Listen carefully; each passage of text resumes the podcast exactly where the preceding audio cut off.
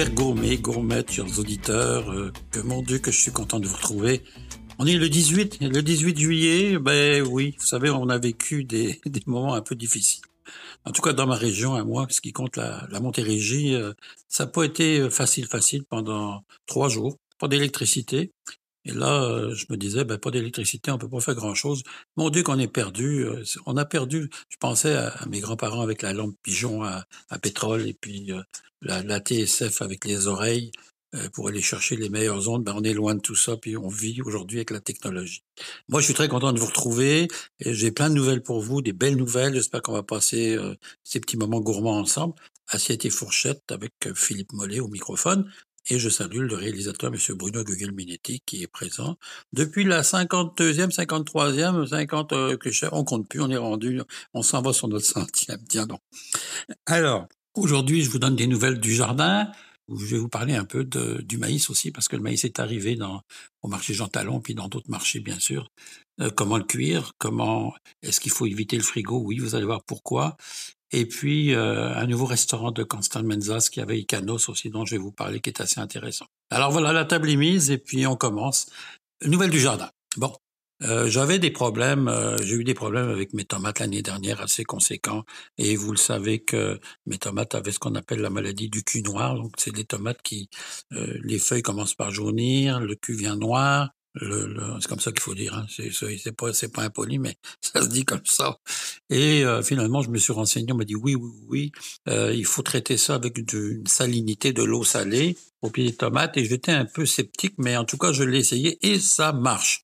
Donc, il y a deux solutions. Vous achetez une solution saline qui se vend dans les dans les santé pépinières et ainsi de suite, donc ça se vend déjà, et ou vous achetez du gros sel que vous mélangez avec quelques gouttes de vinaigre.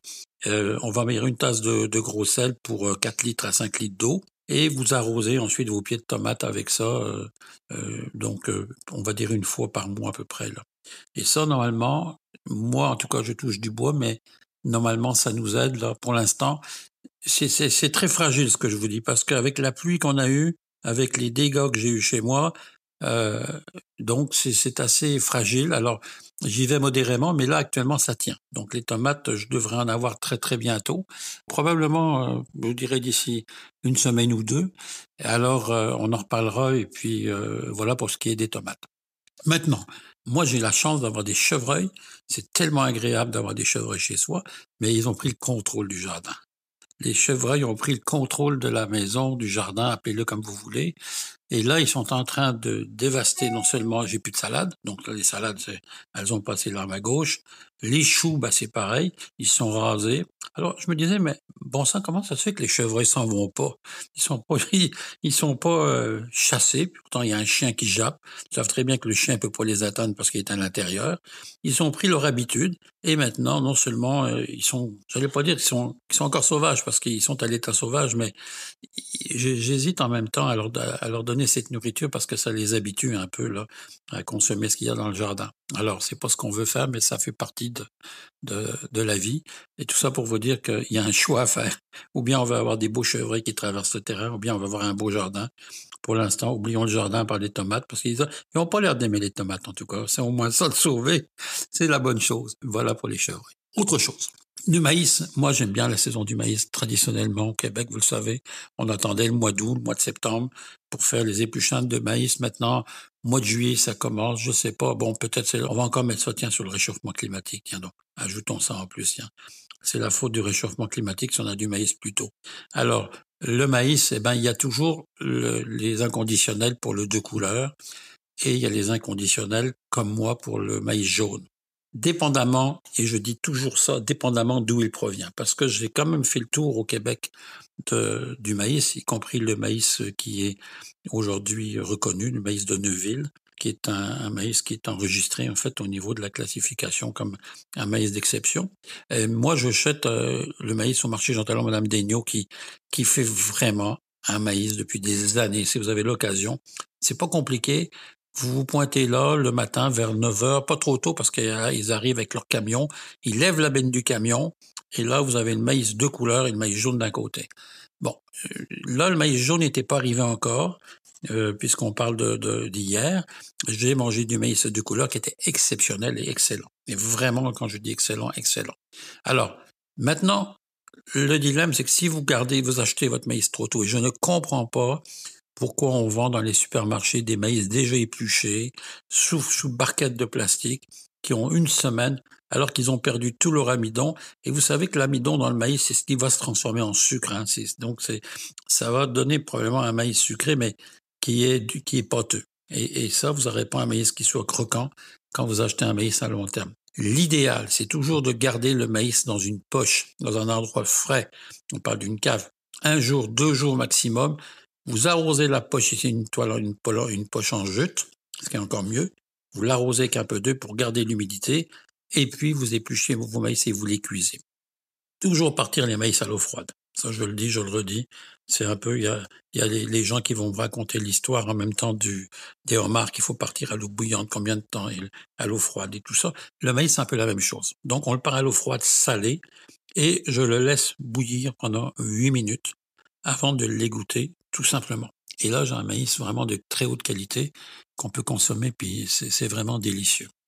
Alors voilà pour ce qui est du maïs. Et puis s'il vous en reste, que vous en cuisez trop, égrenez-le tout de suite avec un couteau et vous allez le servir ensuite froid dans une salade. C'est absolument délicieux. Ou carrément le faire sauter les grains à la poêle avec un peu d'huile d'olive mélangée avec un peu de beurre. Vous allez avoir quelque chose de magnifique. Dernière chose, et là j'espère que je vais vous donner le goût d'aller faire une petite visite au marché Jean Talon. Bien sûr, moi je suis dans la grande banlieue de Montréal. Je dis ça pour les gens qui nous écoutent à l'étranger. Euh, si vous avez l'occasion de venir, et je sais qu'il y a des gens qui nous écoutent un peu partout sur la planète, quand vous avez l'occasion de venir à Montréal, le marché Jean Talon, c'est un incontournable durant l'été.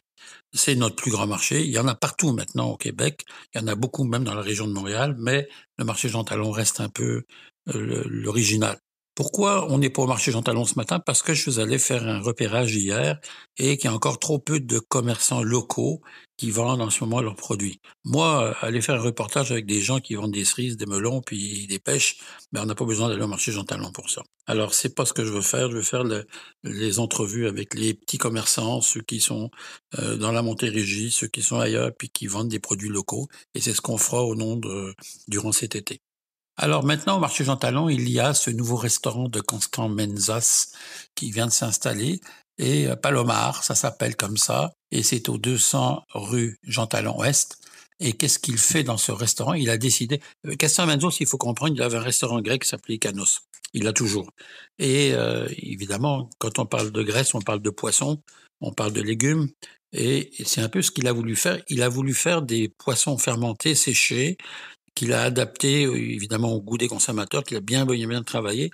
Moi, j'ai regardé son concept, je suis allé le voir, j'ai même goûté, c'est vraiment intéressant. Et il a, euh, comme on trouve beaucoup au Japon ou en Asie, il a monté un bar à poissons et à dégustation de, on va dire, des couteaux. Par exemple, vous savez pas comment, les couteaux, c'est particulier comme euh, mollusque. Donc, vous savez pas comment les cuisiner. Ben, lui, il va les cuisiner pour vous. Si vous avez des choix d'huîtres, vous avez des oursins, vous avez des pétoncles, à part des poissons, et bientôt, nous annonce un comptoir de sushi. Alors c'est intéressant à découvrir, c'est pas très cher en plus, c'est au marché Jean Talon. Vous allez pas C'est un, bistrot, hein. c'est comme ça qu'on les considère un peu euh, ces restaurants-là. Donc c'est pas le prix d'un grand restaurant, mais évidemment on mise tout sur la qualité des produits, la fraîcheur des produits, et ça c'est ce qui est intéressant euh, vraiment. Alors Palomar, 200 rue Jean Talon Ouest, Constant Menza, je vous recommande ce restaurant et vous avez la possibilité de consommer avec ça localement donc euh, des, des, produits locaux, vin ou bière, c'est tout à fait intéressant. Voilà, mes chers amis, ça passe vite. Hein. La semaine prochaine, je vais vous parler aussi encore du jardin. Euh, j'espère que j'aurai peut-être des tomates à, goûter. Enfin, j'ai hâte à mes tomates. Moi, c'est ce que je préfère dans le jardin. Donc, je vous souhaite une belle semaine. Je vous embrasse. Merci aussi de votre fidélité. Je sais que vous êtes toujours plus nombreux à nous écouter. Puis, c'est un grand privilège que de vous avoir avec moi. Je vous embrasse. Belle semaine.